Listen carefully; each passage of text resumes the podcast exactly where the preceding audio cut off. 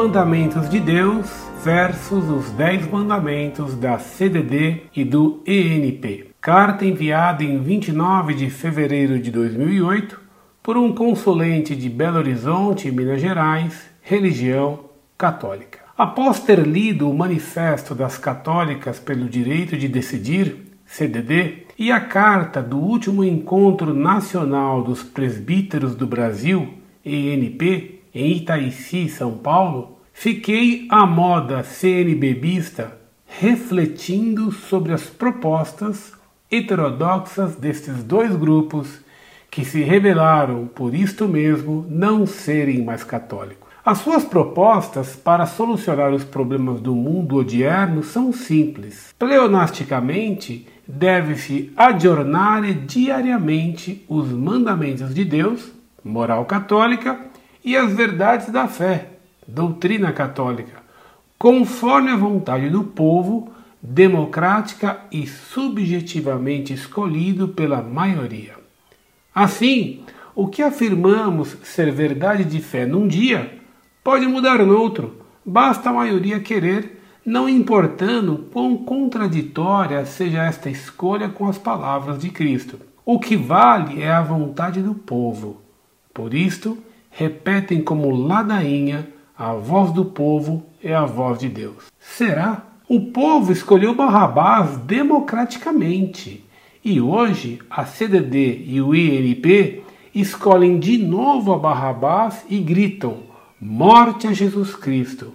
Afinal, dizem, aspas, o poeta nos ensina: caminheiro, não há caminho, o caminho se faz. Fecha aspas.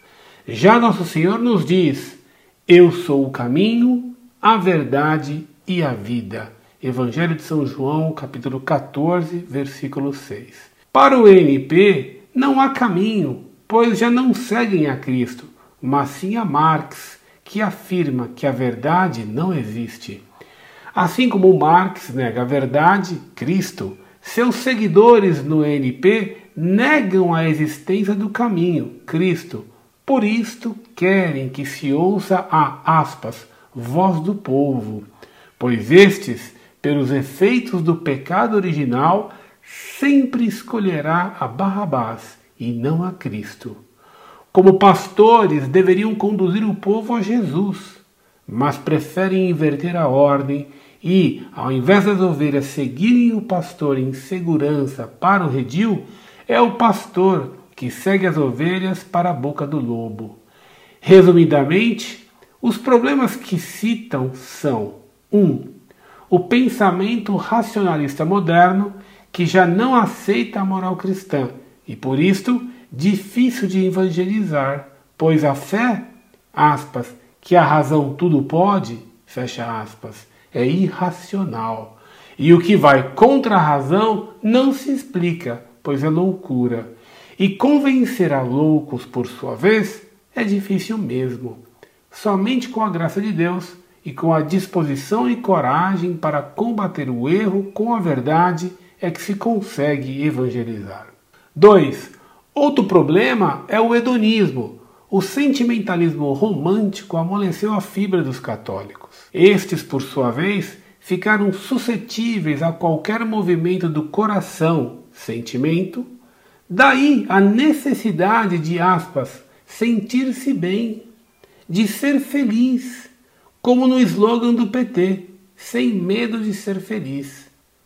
A sociedade hoje quer ser feliz a qualquer custo, mas esta felicidade, como passa pelo sensível apenas, é falsa, é sensual. Assim associaram, aspas, felicidade com, aspas, prazer sensual. Como neste caso, o sensível manda mais que a razão. Torna-se também outro grande desafio para se converter o mundo. Daí a ordem natural criada por Deus ser invertida pela sociedade moderna. Irracionalmente, opta-se pelo homossexualismo, pois o mais importante é se sentir bem, ainda que contrária à lei de Deus e à lei natural. A experiência pessoal, o subjetivismo, está acima da realidade objetiva. 3. o sofrimento das pessoas nesta sociedade. Pelo fato de buscarem esta falsa felicidade que passa, ocorre que, depois de saciar-se neste prazer, este já não será suficiente para satisfazê-lo, pois os sentimentos mudam. Aí buscará outras formas de prazer até se autodestruir. E por isso acreditam cegamente que a ciência ou um regime político conseguirá solucionar todos estes problemas.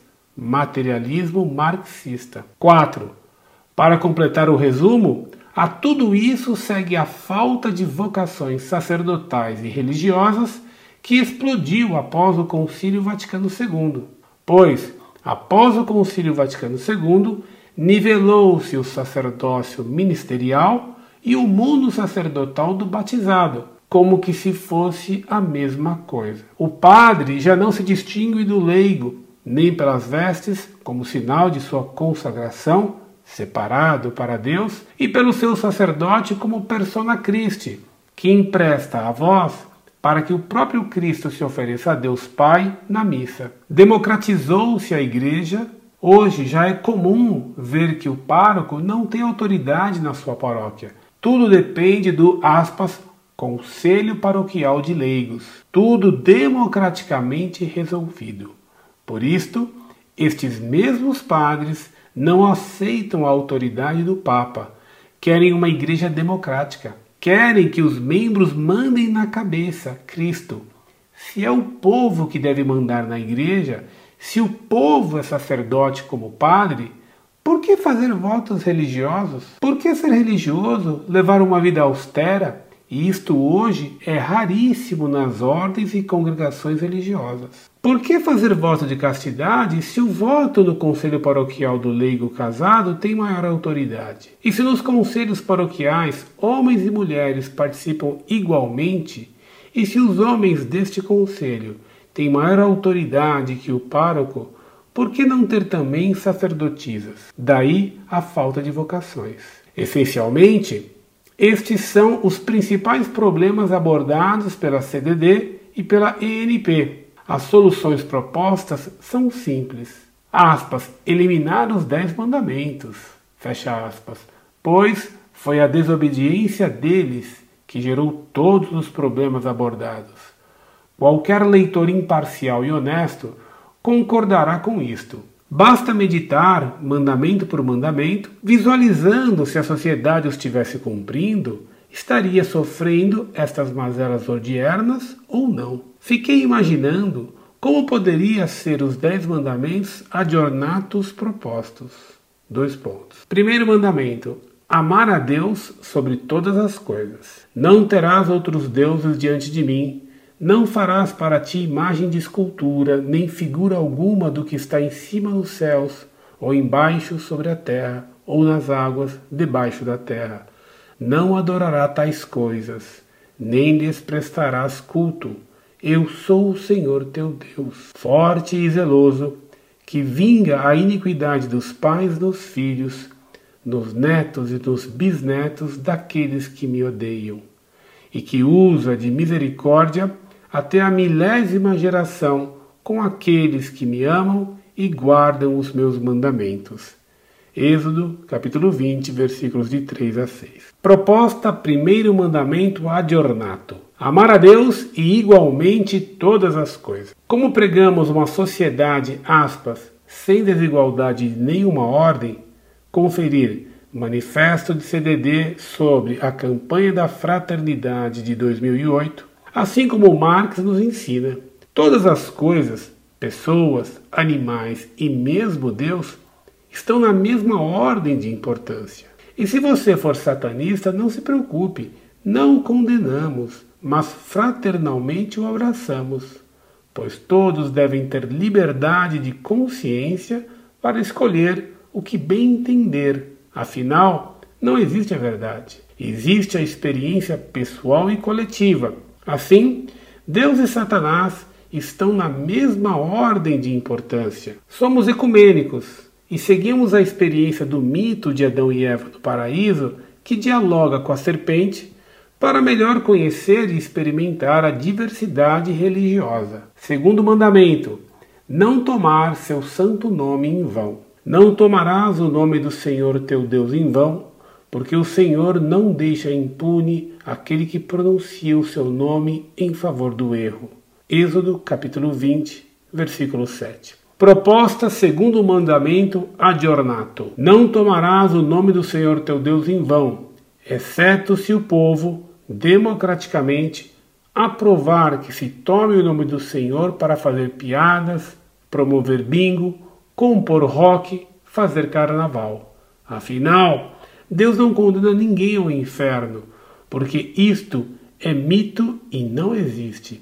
E nós somos filhinhos do papai e jamais seremos repreendidos. Terceiro mandamento: guardar os domingos e festas. Lembra-te de santificar o dia de sábado, trabalharás durante seis dias e fará neles todas as tuas obras. Mas no sétimo dia, que é o sábado do Senhor teu Deus, não farás trabalho algum, nem tu, nem teu filho, nem tua filha, nem teu servo, nem tua serva, nem teu animal, nem o peregrino que está dentro das tuas portas. Porque em seis dias o Senhor fez o céu, a terra, o mar e tudo o que contém, e repousou no sétimo dia.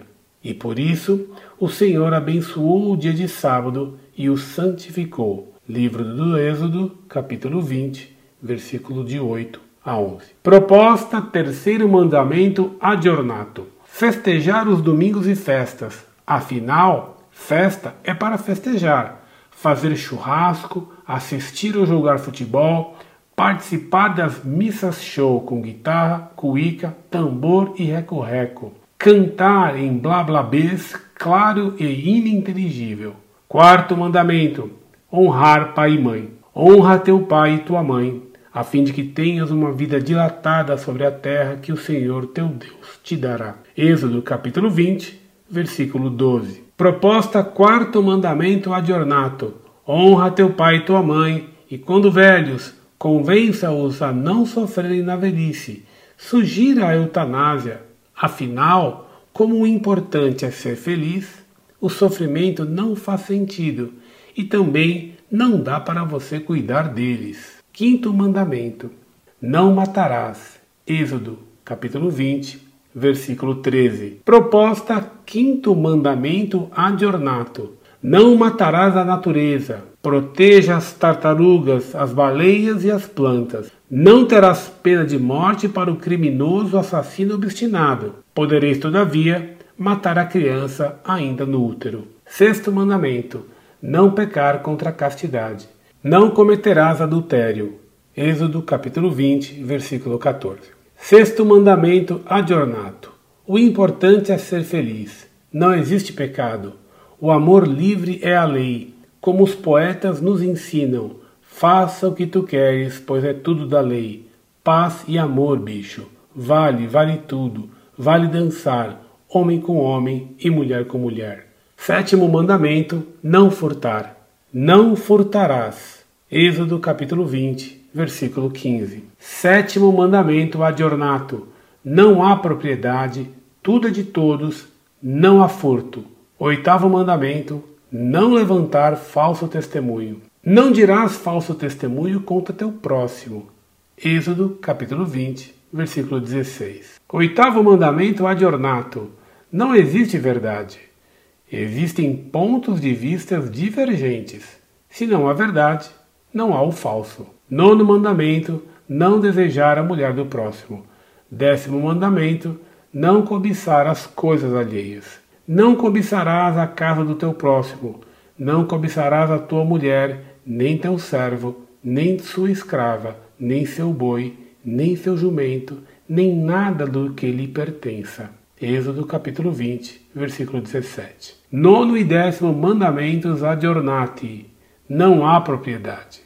Tudo é de todos. Não se pode cobiçar o que já é teu, pois isto não há cobiça. Assim, o que desejares do próximo podereis pegar, pois também é teu. E o dragão, Satanás, irou-se contra a mulher, a igreja, e foi fazer guerra aos demais filhos dela os que guardam os mandamentos de Deus e mantêm o testemunho de Jesus.